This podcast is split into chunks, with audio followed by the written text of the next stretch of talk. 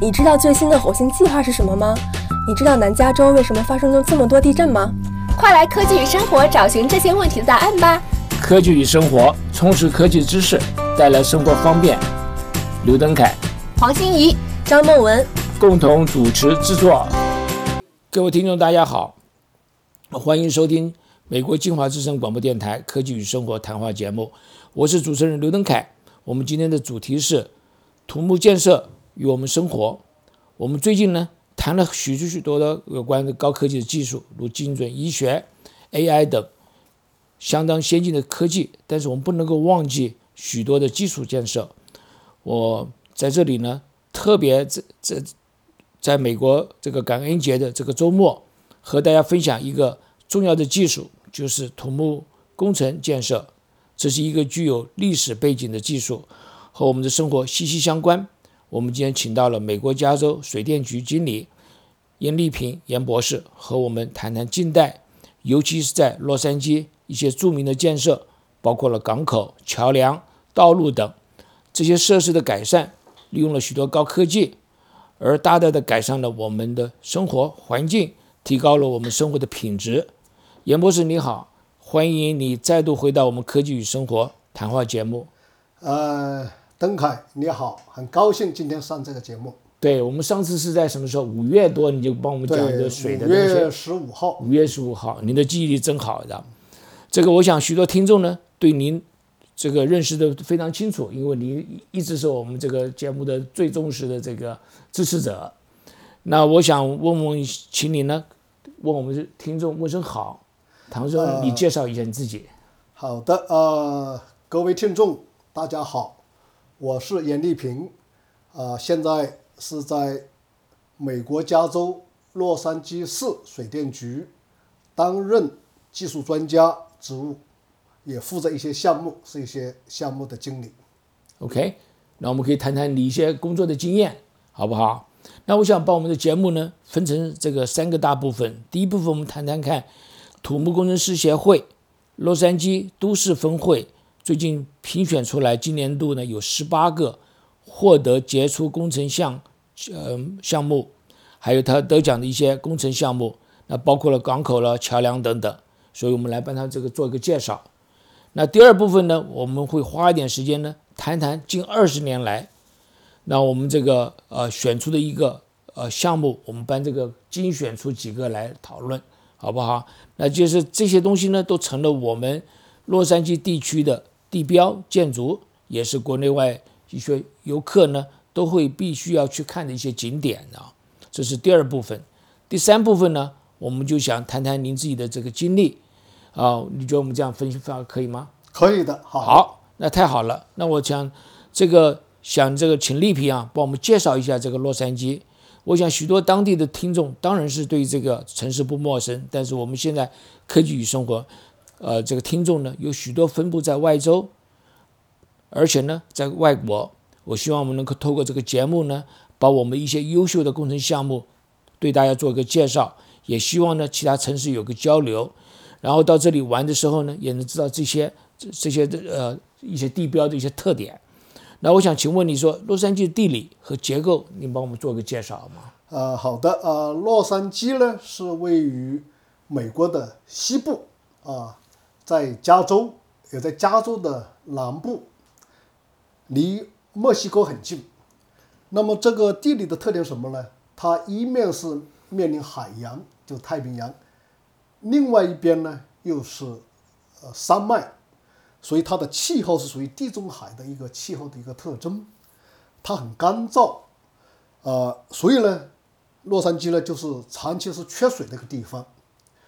然后呢，由于我们是处于这个北美板块与太平洋板块之间的一个交界处，所以这里的地震的断层很多，所以我们是地震多发区。那么在洛杉矶搞这个土木建设，就面临了很多的工程上的。挑战，严博士，你真的是这个工程专家。我从另外一个角度来看，第一个，我们这是沙漠气候，白天热，晚上凉快，晚上睡觉非常舒服，这是第一个。第二个，你地震多，我们有山有水，你在哪个地方说是可以？今天在山上滑雪，对不对？然后下午又到去海边去游泳的地方不多，我们洛杉矶是一个，这个都是由于地质的关系，对不对？然后呢，我们这由于这个地震的关系，让我们的工程人员呢可以发挥他的专长，是的，所以我倒是觉得这个很多很多优点存在的啊，对不对？那我们看看一下这个，你跟我们讨论一下什么是这个土木工程？我们的题目是土木工程，你给我介绍一下什么是土木工程？为什么对我们的生活呢来讲的话息息相关啊？哦，土木工程呢是工程的一个类别，也就是利用我们自然界的材料啊呃石呃土啊石头，然后把还有一些钢材等等，嗯，来改变自然的环境，以利于我们人类生活。所以我们就是要针对我们人类生活所需用的这个住行、交通等，我们来进行基础的建设。从事这样的一个建设的项目呢，我们就就归于这个土木工程。所以土木工程来讲是所有的基本建设都包括在内。我们的房屋、桥梁、道路、港口，我们的输水系统、输电系统，都是我们土木工程要从事的建设项目。所以一般人大概平常没有注意到，所以你所接触的东西，对你生活方便的水啦、公路啦，那么这些都是属于这方面的。是的，土木工程建设与我们的日常生活息息相关，可以说我们的生活离不开土木工程的建设。哦，这不这对很重要很重要，很重要。对，那么您这个呃非常说的非常清楚。我想我们把这话题稍微改变一下。我们刚刚前面提到说，今年度啊有一些这个获奖的工程，那我你可不可以给我们稍微介绍一下哪些获奖的工程？那么它有什么特殊？为什么会获奖呢？好的，那么呢，我们呢，美国有个很大的一个我们土木工程行业的一个协会，叫做美国土木工程师协会。那么洛杉矶都市峰会就每年都要评选优秀杰出的工程项目。那么今年呢，我们就选出了十八项，我们也只是针对于洛杉矶郡的所进行的、所最近完成的土木工程项目。在你其实，在讲之前，南加州，对，还有河边县，还有 s u b r l i n o 这个郡等等，我们不包括在里头，只是洛杉矶郡。您提到，我先先给你打个岔，你可不可以稍微介绍一下这个我们这个郡是什么东西，我们市是什么东西？那这个郡的话，很可能啊，有的人不是很了解我们的郡包括在哪些东西呢？哦这个郡呢是美国的一个行政的一个一个结构的一部分。我们美国是个联邦政府啊，上面有联邦政府，到下面呢就是州政府，州政府下来呢就是郡，郡下面才是城市。像我们洛杉矶郡呢，其实包括了有八十八个呃大大小小的城市。那么最大的城市呢是洛杉矶市，差不多有四百万人口。那这个郡是不是跟很类似我们讲说县一样的？呃，跟中国的以前过去的所谓的地区很类似啊，但是呢，这个郡跟市的那个行政上呢，并没有上下从属的关系，这也是美国的一个一个呃体制上的跟中国不一样的地方。但是它管很多市不管的一些地方。那我们回到您帮我们介绍一下这个得奖的一些项目好吗？那么呢，今年这个洛杉矶郡里面呢，其实洛杉矶郡在这些年呢，搞了很多的项目。那么我们就分门别类选了十八个不同的项目，这个就包括了这个交通，包括了港口，包括了这个社区改进，包括桥梁，包括结构，包括这个环保，包括废水处理等等，有大大小小有十八个。在这里面，我着重可以讲讲几个与我们华人生活可能相关的啊几个项目。太好了啊！因为在洛杉矶有不少的华人啊，住在我们洛杉矶郡里头啊。那么首先我可以讲讲呢，第一个所谓的这个杰出的所谓的主动交通项目。什么叫主动交通呢？就是靠人来带动的交通，就属于主动交通。比如说我们自行车是靠人来启动的，我们的这个步行其实就是很典型的所谓的主动交通。当然，我们美国人有些人呃滑那个滑板这也是也算是，只要靠人带动的交通。汽车就不是了。啊，汽车就不是。那么这个是个什么项目呢？就是在我们的北好莱坞地铁站，我们的地铁站呢出口，我们呢有在去年完成了一个项目，就是从这个出口到我们的那个居舍呃公交线的车站之间有个地下通道。这个项目呢，就评了我们这个最杰出的主动交通的项目。那为什么会他会得奖呢？因为它就是在里面呢采用了很先进的一些施工的方法，因为它是地下结构，它有这个，其实它的长度并不很长，只有一百五十英尺，可这个施工有一定的难度，因为我们是在繁忙的两个不同的车站，一个是地铁站，是红线地铁站，一个是居舍公交快速车站，是个是个公路的，在这之间怎么连接？所以呢，这个得了奖。嗯那这个我想请问你，像这个你说交通繁忙，嗯，我想很多人可能不了解是到底有多多因为这个红色的地铁每天都在运营，那么这个橙色的这个快速公交车的车站也是很繁忙，在这两个之间，我们在不打乱运营的情况之下，还有施工，这有一定的难度，所以在这里面呢，呃，当然这个施工单位就采用一些特殊的一些方法啊，在这里我就不详细谈，但是呢，就说明呢，这个项目得到大家的一个一个一个嘉奖，一个重视啊，所以就得了奖。那么第二个项目呢，就是机场与港口的一个接触的项目。那么这个项目呢，是在我们的长滩港的一个集装箱第一号码头的一个码头的建设项目。这为什么与我们华人有有没有关系呢？因为我们很多华人呢从事这个进出口的这个呃工作，那么很多的商品从这里进来，很多我们出口到中国去的也要经过这个地方，所以我就想着这个项目呢，对我们来讲也是很有意义的。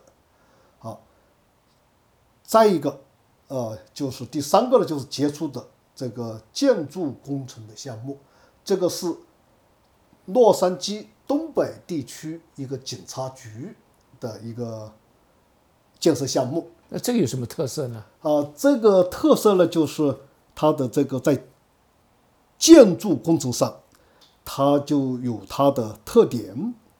呃，这里面呢要考虑它的要防爆门面，因为警察局大家知道，要预防有人来进行来来放炸药等等，所以我们有这个防爆的门面，而且呢。在外面的能源断了之后，我们还要继续的运营。我们的警察要与外面的啊知情人员要有联系，所以我们有七个电池跟一个加油站。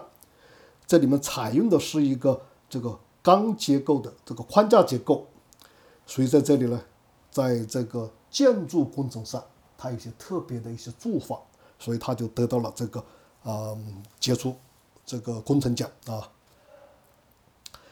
当然呢，还有呢其他一些项目啊，还有一个就是这个所谓的杰出社区社区改良项目。那这个是在 Soto Street，是靠近这个 Mission Road 跟 Huntington Drive，所以我们很多住在这个 Alhambra 的我们的社区民众，可能就经过这个地方。你要从洛杉矶单趟回到 Alhambra 去，就经过这个地方。这个街道呢，以前变得很破旧，现在呢。把它进行，把它的这个美化，把它的路面重新的这个改装，建设新的路面，它的这个绿化区进行重新的这个改造，就等于是把这个洛杉矶稍微翻新了一下。就是翻新了，就把这个路段，把这个 Soto 这个街把它翻新了。好，那我们休息一下，我们再回来，好不好？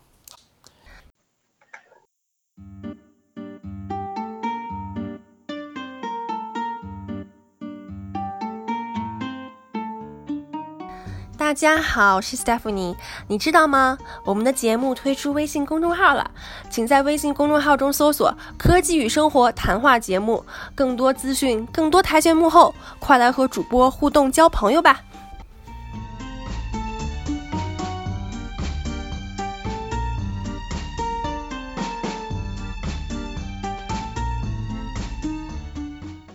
好，我们回到科技与生活谈话节目，今天主题是土木工程建设和我的和我们的生活的关系。今天的嘉宾是洛杉矶市水电局技术专家啊严丽萍严博士。刚才严博士给我们介绍了一些洛杉矶以及啊他在二零一七年、二零一八年、二零一七年嘛，对不对？对，获得杰出工程项目的一些代表作。我们现在谈谈看，在过去二十年有哪些重要的工程发展？那这些发展呢，带来了许多这个呃呃，对我们的居民呢，可以说是呃很大的帮助，同时呢，也带来很多的游客。那我们想，这个这个主这个让我们这个呃城市呢走向一个现代化的一些原因，我们可不可以请严博士帮我们举例说明一些比较有特点的，给我们介绍一下？好的。我的下面介绍的也是指我们洛杉矶郡在过去二十年当中，啊，我们土木工程师协会洛杉矶都市峰会选出来的年度杰出项目。我有选择性的选了十个项目来跟大家来介绍。这些项目呢，都是世界闻名的一些项目。太好了，很多都是我们洛杉矶的地标性建筑。或者是凡是来洛杉矶访问的，都必须要来参观的地方。那么第一个项目呢，我就想讲一下，一九九七年完成的 Getty 中心，它是一个综合性的一个博物馆，里面也有研究设施。除了有这个博物馆之外，还有从事研究的一些场所。那么这个地方呢很特别，它是建在一个山上，在这里呢风景非常的优美，然后这个设计呢是非常的很巧妙，巧妙的利用了这个山的地形，在这里呢有庭院，有这个房屋，这个建筑师呢叫做 Richard Mayer。他是很有名的一个建筑师，他就很善于把这个自然的地形跟我们要完成的这个建筑的作品，它的需求、它的需要、功用相结合。所以在这里呢，就是把自然的景色加上庭庭园，加上这个房屋的建筑有机的结合在一起，里面呢。有这个馆藏，有这个二十世纪以前的欧洲的名画，也有十九到二十世纪的美洲、亚洲和欧洲的摄影作品。然后在室外呢，它也有这个雕塑作品。所以来到洛杉矶的人呢，如果对艺术感兴趣的话，都会到这个地方去参观。那么这个项目呢，一九八九年开始施工。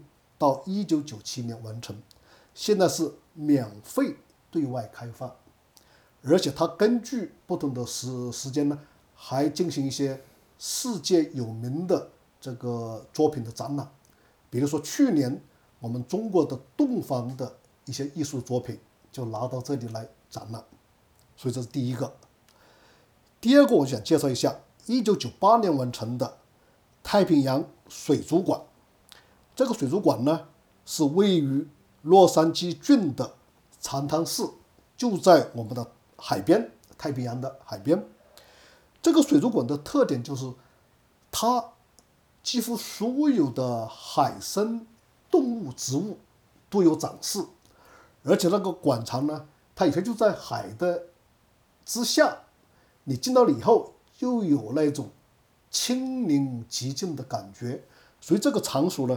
成为孩子们所喜爱的一个地方，很多孩子们，包括搞生日 party 都到那里去搞，还有很多学校搞这个科学或者自然方面的课程的学习也到那里去进行参观。那么下一个项目呢，我就想讲一讲世界有名的 Stable 体育中心，叫 Staples Center，斯戴普斯体育中心。为什么有名呢？它是位于我们洛杉矶市城中区市中心的一个地方。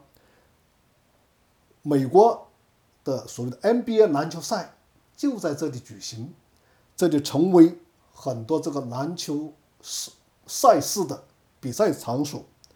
很多对篮球感兴趣的都会到这来亲眼来看这个 NBA 的篮球赛。那么，据我所知，四年前中国习近平主席来洛杉矶访问的时候，也在里面看了一场篮球赛。所以，这个呢，Step Staples 体育中心呢，也成为我们洛杉矶的一个必看的一个场所。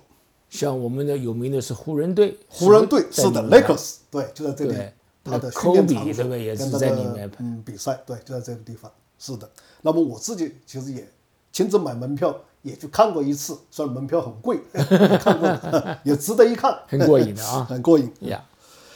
那么在下一个我就要讲一讲另外一个具有技术挑战的一个项目，是二零零一年的年度项目，叫做洛杉矶市政府大楼的抗震加固项目。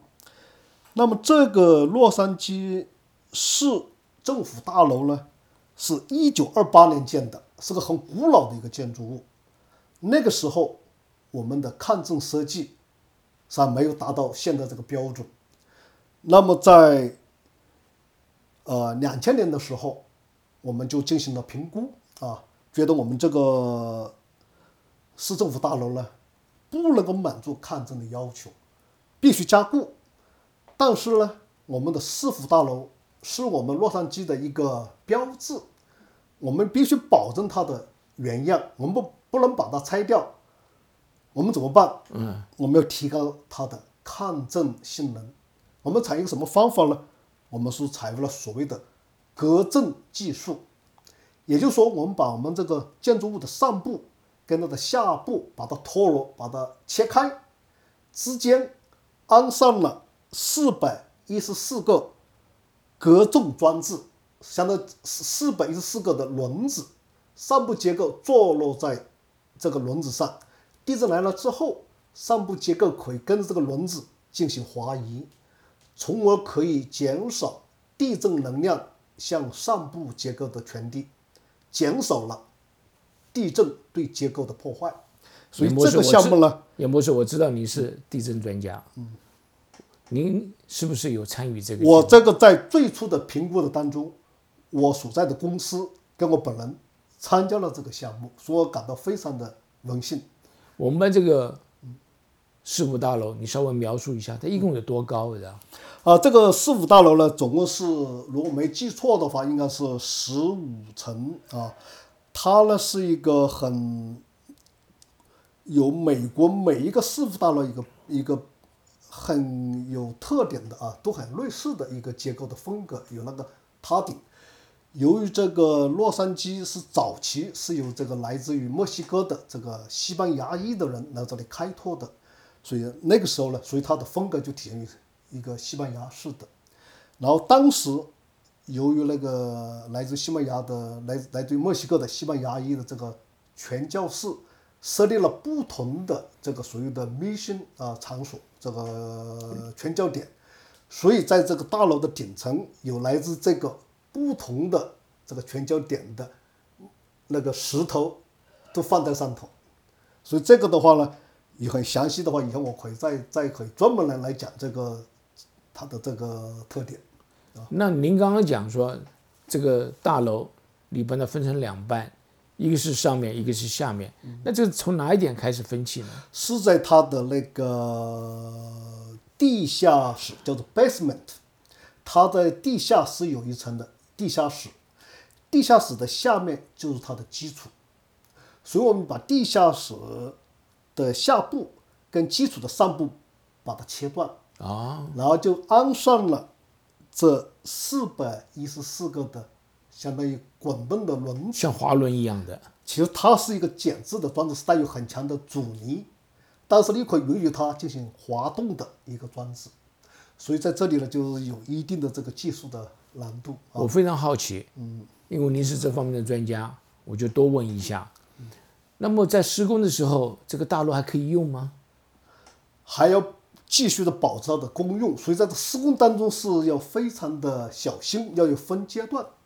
就是我们在切过这个呃地下室跟它的基础的时候，要一个一个来做，分阶段，按照一定的次序来进行，要还是要保持这个结构能够安全的存在，不然的话，我把所有的这个下部结构都把它切割掉了，它有可能就就出问题，就进行就会下沉。所以在这里是有一定的了，这个要在施工当中要进行很精准的这个观测、测量它的变形、它的位移等等，然后要调节我的施工的顺序跟进度。所以这个是一个很蛮难的一个工程项目，所以他就得了奖，是有这个原因的。嗯，所以像这个施工的方法啦，或者过程呢，很可能可以给其他国家可以借鉴的了。呃，是的，对于这个旧旧楼的这个改造，我觉得是很有借鉴的。当然，对于新的建筑，那个就很容易的多了，是吧？我们可以从基础到我们这个隔震装置，然后上部结构，一步步的做就行了。可这个呢，我是在对现有的结构进行改造，的确是不容易，不容易。是的，所以我们在这里呢，呃，很成功。OK 我觉得，嗯，所以我们就得了二零零一年的年度的恭喜恭喜的，OK。那我们下面一个是 那么我下面一个讲一个大家都，也许我猜想大家都知道的一个世界有名的一个一个地方，叫做 Walt Disney 音乐厅，迪士尼音乐厅。这个音乐厅呢，也是在我们洛杉矶市中心啊，其实离这个市政府大楼不远啊，它在这个 Grand 跟第一街的啊呃交汇处。这个迪士尼音乐厅它有什么样的个特点呢？它的这个设计师啊，建筑设计师是叫做 Frank Gehry，他是一个建筑设计上的一个大奖，叫做 Pritzker 奖的获得者。那么他在设计这个音乐厅当中呢，采用了一个所谓的一个叫做解构主义的一个建筑的特点。什么叫解构主义？就是它的结构，你看到它是一个整体的结构，它是把它分割了，把它解构了啊，一个风格，一个特点。然后呢，它采用了是一个金属片状的屋顶的一个形式。跟人家完全不一样。不一样。所以在外面看，你可以把它想象成啊一个帆船，一个船，也可以想象是是一个什么动物，上面有很多鳞片啊，它是采用的是金属在上面，所以它的特点在刚开始设计出出来的时候，其实是很有争议的，很多人不习惯有这样一个建筑的风格。可后来人们越看，好像觉得越越有味，越有想象。那么另外一个特点呢，就是它里面的这个音响效果的设计，非常的奇妙。你坐在这个音乐厅里面，任何一个地方，你所感受的那个音乐的效果是一样的。我要告诉你的是呢，这个音乐大厅可以坐两千两百六十五个有座位，可以坐这么多人。你在任何地方，不管你是离前台很近，还是在最后面，你会感受到音乐的效果是一样的，那个音色是浑厚，是一样的。那么这个音响的设计师呢，叫做 Minaru Nagata，是他设计的。他根据一个完全的一个声学的一个精准的一个设计，所以由于他的独特的建筑设计、奇妙的音响效果设计，使得这个迪士尼音乐大厅成为了一个举世瞩目的一个建筑。来到洛杉矶访问的人，这个地方是必须要看的一个地方，必须要去去的一个地方。对我跟你分享一下，我自己亲身有体验。我在这个台的当中，我讲话，那我的朋友们在很远的地方，在最上面，他也听到我讲话。我不需要很大声都可以啊，都可以讲。好，我们休息一下，我们再回来，好不好？好的。